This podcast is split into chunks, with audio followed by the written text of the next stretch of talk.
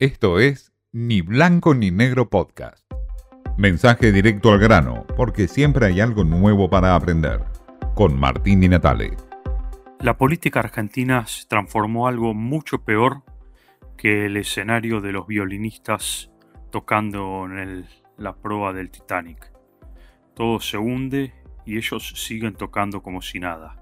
En el frente de todos, las internas no dan abasto. Alberto Fernández respondió a las críticas de todo el kirchnerismo duro, diciendo que él no es dueño del gobierno y nadie es dueño del gobierno, en relación a los cuestionamientos que le había hecho Andrés Cuervo Larroque y muchos otros contra él y contra el ministro de Economía Martín Guzmán.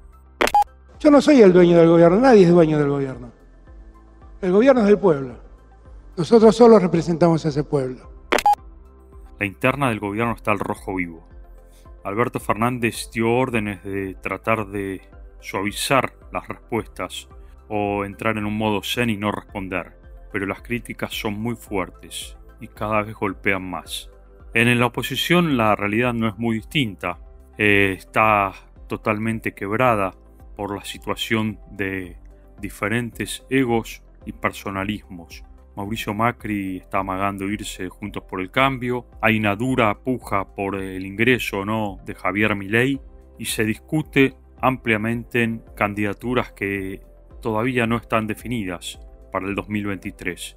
Mientras tanto, el ciudadano a pie sufre y sigue viviendo una situación muy ajena a las internas palaciegas que vive la dirigencia política, a los que bailan arriba del Titanic una ciudadanía de a pie que cada vez le cuesta más llegar a fin de mes, con una inflación de más del 6% mensual, con niveles de pobreza que superan el 40% y como si fuera poco en una Argentina donde el hambre se extiende. El último informe de la UCA del Observatorio Social habla de que aumentó el nivel de inseguridad alimentaria al 9%.